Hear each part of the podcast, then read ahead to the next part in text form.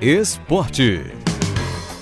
Olá, boa tarde, Renato. Boa tarde a todos os ouvintes do Multicultura. Vamos começar pelo Campeonato Baiano, porque o Jacuipense disparou, hein? Nesta rodada vai enfrentar justamente o Lanterna, o Vitória da Conquista. O Bode está em situação arriscada, ainda não venceu no Baianão. Em cinco jogos, somou apenas um ponto do empate sem gols contra a Juazeirense, ainda na terceira rodada. Marcou apenas um gol na estreia contra o Atlético de Alagoinhas e só. O time anunciou essa semana a contratação de mais dois reforços, o atacante George o lateral esquerdo Zeca. O próximo desafio é contra o time sensação do Baianão, o Jacuipense, que passou o trator até aqui. Cinco partidas, cinco vitórias, melhor ataque com 10 gols e o artilheiro Jean, que já balançou as redes em três oportunidades. E depois de vencer no meio de semana o Bahia de Feira, o time se reapresentou e treinou com foco no jogo deste sábado. Para a partida, o Leão do Cisal terá o retorno do torcedor às arquibancadas do Barradão.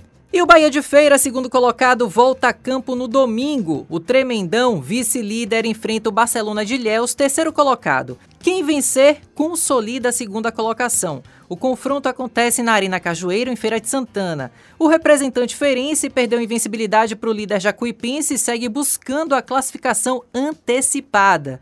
Caçula do Baianão, Barcelona vem causando surpresa venceu o Bahia na última rodada e chegou aos 10 pontos, mesma pontuação do adversário, que está na frente pelos critérios de desempate. O Barcelona terá o retorno do técnico Paulo Sales à beira do gramado. Dejaí e Miqueias continuam em tratamento médico e devem desfalcar a equipe. Agora vamos falar de Copa do Nordeste, Bahia e Fortaleza. Os dois últimos encontros, hein?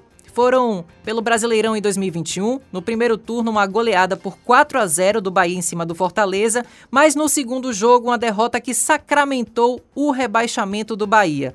Mas isso é passado, né, minha gente? Contra o CSA no meio da semana, o tricolor arrancou um empate depois da expulsão de Luiz Otávio. E o Bahia na competição perdeu duas posições no grupo B e agora é o quarto colocado. Ontem foi ultrapassado pelo CRB que venceu o Globo por 2 a 0.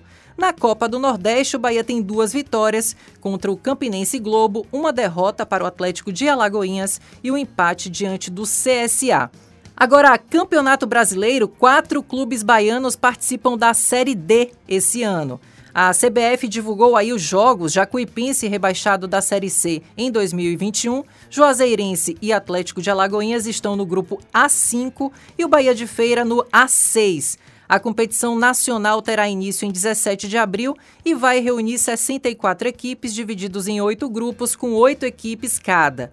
Quatro times de cada grupo seguem em frente para as fases de mata-mata. Os quatro semifinalistas garantem vaga na Série C em 2023. Já aproveito para desejar boa sorte a todos os times baianos que vão estar no Campeonato Brasileiro. Por hoje é só, até a próxima e uma boa tarde, bom fim de semana a todos.